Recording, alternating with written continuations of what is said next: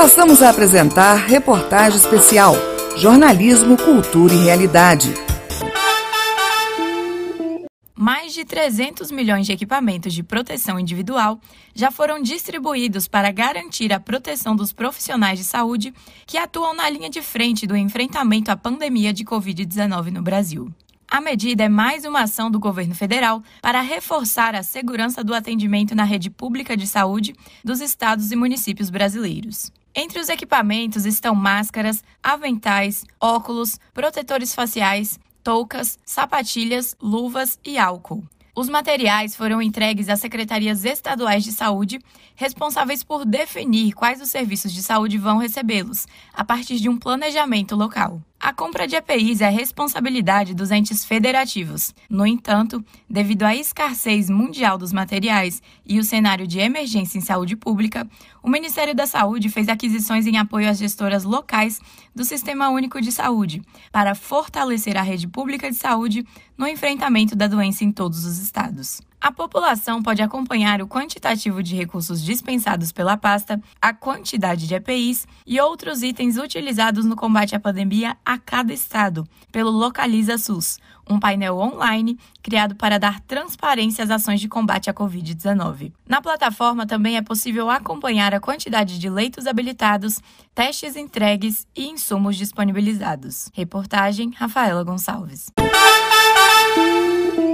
Começou a quarta chamada do programa Mais Médicos. Na última sexta-feira, o Ministério da Saúde publicou a lista dos municípios elegíveis para receberem os profissionais aptos à reincorporação ao programa. Até a próxima quarta-feira, os gestores municipais devem acessar o sistema de gerenciamento de programas para renovar os termos de renovação e adesão, confirmando as vagas disponíveis para suas cidades. No dia 29, o Ministério da Saúde vai divulgar a lista dos municípios com vagas disponíveis para a escolha dos profissionais.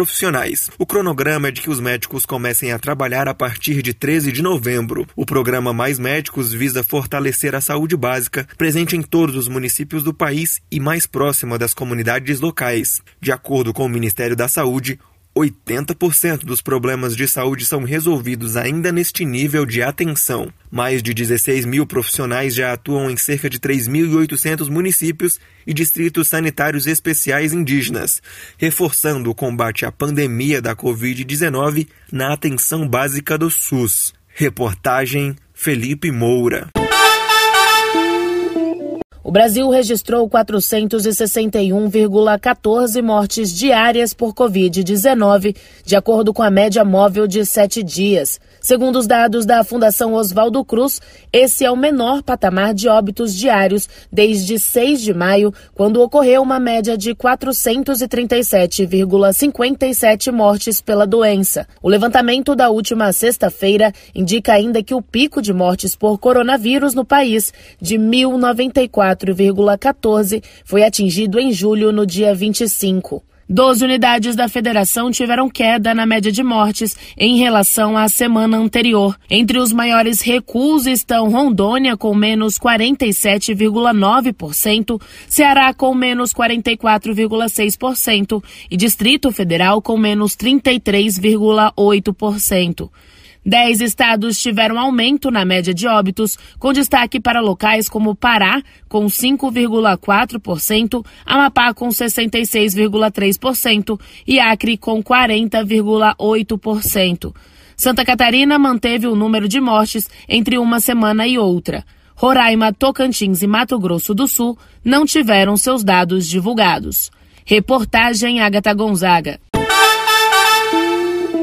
Mais de duas mil instituições de longa permanência para idosos em todo o Brasil serão beneficiadas com o auxílio emergencial. O número de locais habilitados foi divulgado na última semana pela Secretaria Nacional de Promoção e Defesa dos Direitos da Pessoa Idosa, pertencente à pasta da Mulher, da Família e dos Direitos Humanos. No total, serão repassados 160 milhões de reais pelo governo federal. Com a ação, o Ministério espera alcançar quase 70 mil idosos e o valor do repasse ficará em torno de R$ 2.300 por pessoa. O pagamento do auxílio, segundo a secretaria, será realizado em parcela única, por meio eletrônico e à vista. Não será autorizada a realização de transferências entre contas, uso de cheques, saques em espécie ou pagamentos parcelados. As instituições deverão realizar a prestação de contas dos recursos que poderão ser usados para adquirir equipamentos médico-hospitalares de livre comercialização, alimentos que favoreçam a imunidade dos idosos e produtos e materiais para limpeza e descontaminação dos ambientes, por exemplo. Para dúvidas e mais informações, o governo disponibilizou o endereço eletrônico auxílio emergencial underline.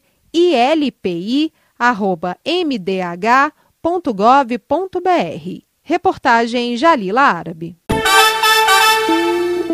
O portal de educação corporativa do Fundo Nacional de Desenvolvimento da Educação, o FNDE, inseriu novos vídeos na plataforma. Trata-se de materiais orientativos com conteúdo voltado para a operacionalização do módulo Obras 2.0 no Sistema Integrado de Monitoramento, Execução e Controle, o CIMEC. A iniciativa foi apresentada em meio ao terceiro webinar do FNDE que tratou sobre obras escolares. O objetivo é fornecer assistência técnica aos estados, municípios e Distrito Federal em relação ao preenchimento e navegabilidade do sistema. Com isso, os entes receberão auxílio durante o processo de execução e prestação de contas das obras financiadas pelo FNDE. O portal de educação corporativa do FNDE foi lançado em 6 de julho com o intuito de reunir e organizar cursos, informações e demais materiais de educação da autarquia. A ideia é dar suporte técnico aos gestores estaduais e municipais, assim como aprimorar a execução dos programas e ações do FNDE em estados e municípios. Reportagem Marquesan Araújo. Você acompanhou Reportagem Especial.